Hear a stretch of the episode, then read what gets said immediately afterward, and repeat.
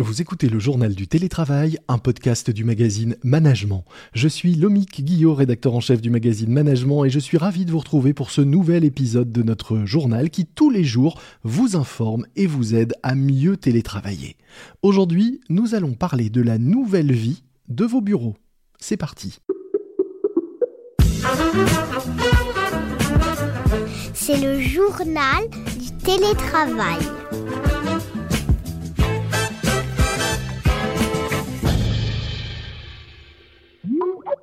Aujourd'hui, dans le journal du télétravail, le podcast de management, j'accueille Aude Grant, directrice générale adjointe de SFL, qui réalise tous les ans le baromètre Paris Workplace avec l'IFOP, un baromètre qui porte sur l'immobilier de bureau. Bonjour Aude. Bonjour.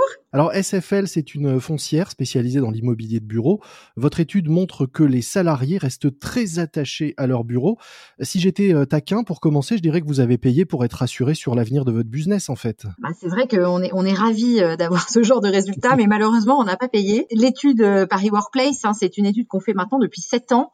Et comme vous l'avez dit, c'est en lien avec l'IFOP qui réalise des, des sondages totalement indépendants. Et là, ce qui est assez spécifique à cette étude, c'est qu'on a interrogé 1500 personnes avant la crise sanitaire et le confinement qui s'en est suivi, et 1500 personnes après. Donc on est une des seules études à avoir une photographie avant-après de ce que les salariés euh, pensent de leur bureau et du télétravail en particulier euh, au regard de cette, crise sanitaire. Effectivement, c'est intéressant avec donc une vague en février, une vague euh, en septembre pour ce sondage et un baromètre qui du coup est riche d'enseignements à la fois sur le télétravail et sur l'avenir des bureaux. Premier enseignement, le confinement n'a pas fait exploser les demandes de télétravail, mais il n'a pas non plus dégoûté les salariés d'y avoir recours, c'est ça? Oui, c'est peut-être une surprise, mais il n'y a pas de grands changements majeurs de tendance finalement entre avant et après euh, ce confinement forcé.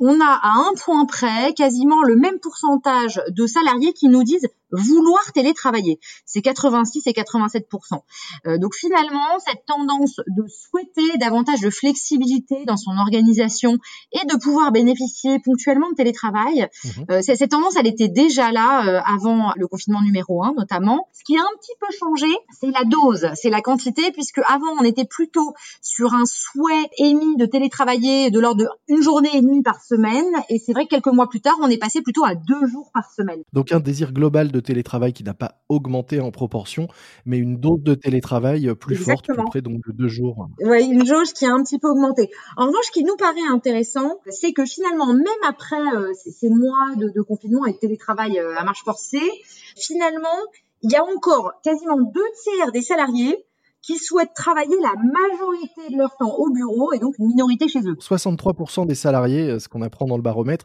qui restent euh, attachés au bureau et qui veulent y travailler au moins euh, trois jours sur cinq.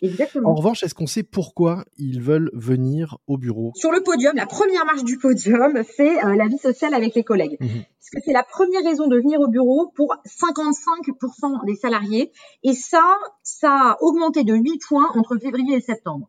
Donc, ce que nous dit cette étude, c'est que les salariés, finalement, ce qui leur a le plus manqué, c'est les, échanges. Et d'ailleurs, 83% d'entre eux nous disent, pour communiquer avec mes collègues, je préfère les voir en face à face.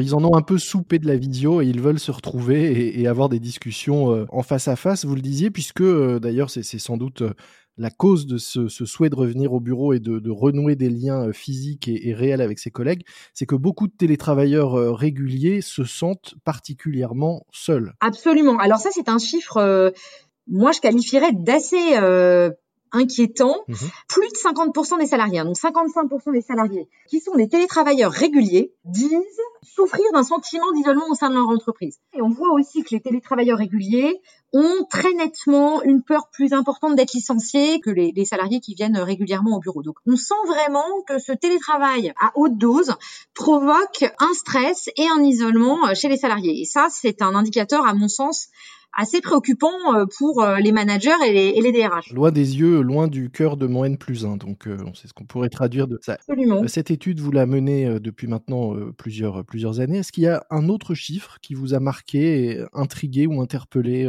dans ce, ce, baromètre? Il y en a un qui est, qui est assez intéressant parce qu'en plus, il, a, il est assez générationnel. Mhm. C'est un chiffre qui est lié au temps de transport. Alors ça, c'est quelque chose qu'on a suivi ces sept dernières années. Très clairement, le poids euh, du temps de transport sur le bien-être des salariés et leur engagement dans l'entreprise, il est de plus en plus fort. Mais là, pour la première fois, on a quand même une majorité des moins de 30 ans qui seraient prêts à réduire leur salaire Mhm. pour pouvoir travailler à moins de 20 minutes de chez eux. Alors on le rappelle, l'étude a été faite en début d'année, donc juste après des grèves qui ont marqué les franciliens.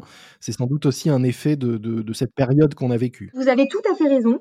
Je pense que le temps de trajet est un élément très irritant, comme on, on peut l'appeler, Mhm. et il le devient de plus en plus. Mais ce qui est intéressant, c'est qu'avant c'était un irritant qui jouait sur le bien-être et la motivation des salariés. Désormais, c'est un critère de choix pour les salariés. Donc c'est un élément qui doit être regardé euh, de, plus en plus près par, euh, à mon avis, les, dirigeants et les, managers. Alors vous qui êtes euh, spécialisé dans l'immobilier de bureau, est-ce que ça change la façon dont vous allez demain imaginer les implantations de, ces bureaux avant de parler de, l'aménagement des bureaux eux-mêmes? Mais déjà, est-ce que en termes de, de logique géographique, ça a des conséquences très concrètes sur vos métiers, par exemple? Pour nous, ça, oui, ça, ça fait quelques années que ça, en- ça- ça- on sent cette tendance. hein. Donc pour nous, c'est pas une fois, ce n'est pas une révolution, mais là, a priori, ce qu'on sent, c'est que la crise, Une accélération. voilà, c'est une accélération de ces tendances-là, comme pour beaucoup d'ailleurs euh, euh, de domaines hein, en ce moment.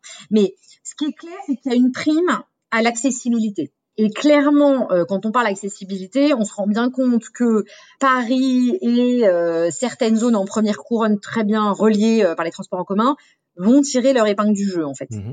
Deuxièmement, il y a une prime aussi, et ça c'est intéressant et c'est assez nouveau, à la mixité de l'environnement de travail. Je m'explique. Les salariés vous disent maintenant qu'ils veulent des bureaux ouverts sur l'extérieur et sur leur quartier. Mhm. Il y a une porosité entre l'immeuble, et c'est d'ailleurs comme ça que nous les pensons, et le quartier. Et ils disent qu'ils souhaitent autour de leur lieu de travail, pouvoir réaliser tout un, un tas d'actions dans la journée. Ça, c'est le fameux mélange vie pro, vie perso. Donc, ils, veulent- notamment les jeunes vous disent qu'ils souhaitent euh, aller voir un médecin, euh, se faire livrer un colis, Faire du sport. faire du sport, voilà. Et donc, ce qui est très intéressant pour nous, euh, investisseurs de bureaux, c'est qu'on on se rend compte que les services qu'on a dans l'immeuble doivent être, doivent être complémentaires des services du quartier. Le sport, c'est un bon exemple. Mhm. Si vous êtes dans, dans un quartier où il y a euh, deux clubs Med Gym à moins de 500 mètres pour ne pas les, les citer, l'implantation d'un fitness n'est pas forcément euh, prioritaire. En revanche, on sent bien que comme le sport est, quand même une demande très forte des salariés, on sent que l'implantation d'un fitness est, est d'autant plus intéressante dans, un- dans des quartiers qui en manquent. Mhm. La restauration, c'est pareil. Dans un quartier où pas beaucoup d'offres de restauration à proximité, vous allez développer des offres différentes, à emporter, assises, euh, à la carte, etc.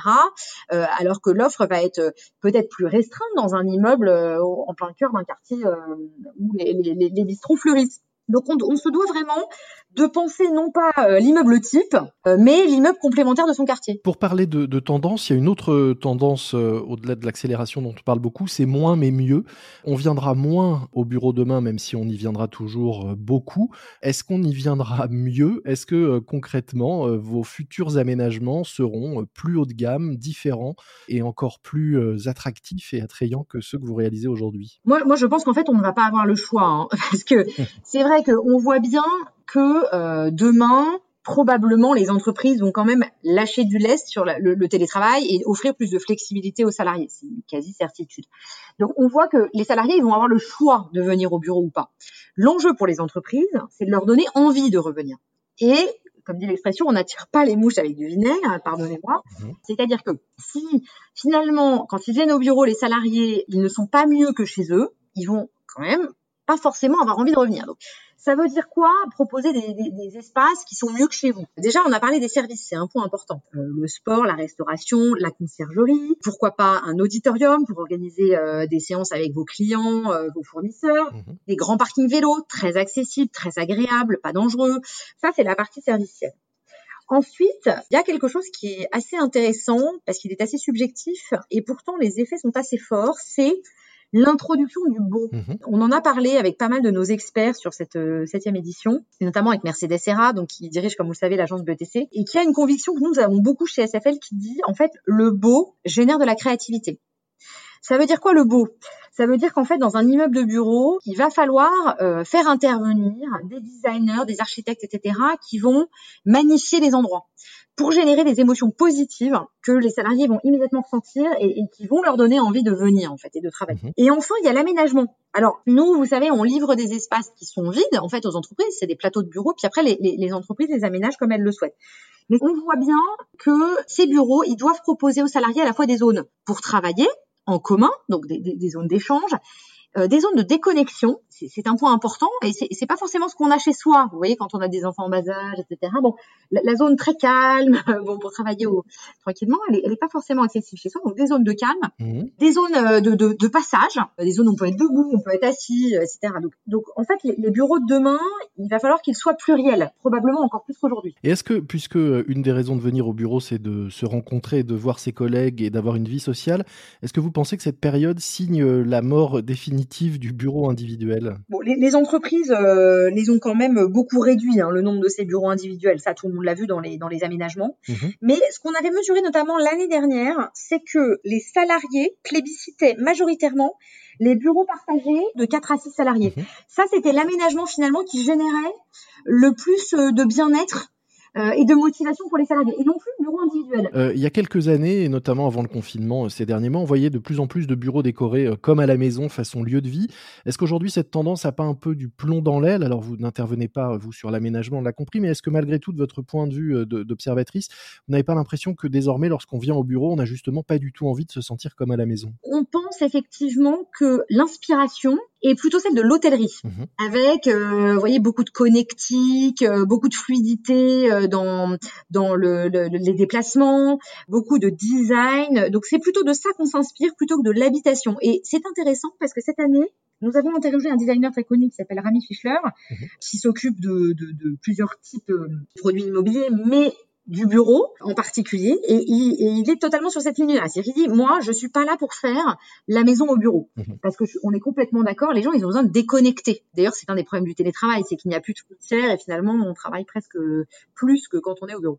Donc on n'est pas là pour refaire la maison. En revanche on est là pour apporter tous les services que les salariés demandent en fait sur le lieu de travail. Et donc euh, tout ce dont on a parlé tout à l'heure, le tout dans un environnement euh, agréable euh, pour les yeux et reposant pour l'esprit. Exactement. Et beaucoup d'autres chiffres et d'enseignements à découvrir dans cette étude Paris Workplace, ce baromètre que vous réalisez en partenariat avec euh, l'IFOP chaque année.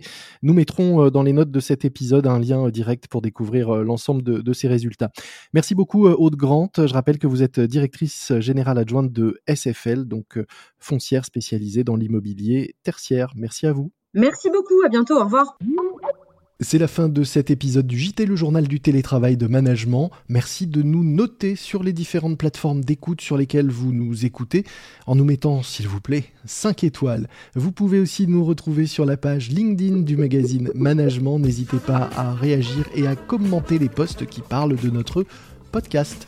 Moi je vous dis à très vite. D'ici là, soyez prudents, respectez les consignes et les gestes barrières. Portez-vous bien et bon télétravail à tous. C'est le journal du télétravail.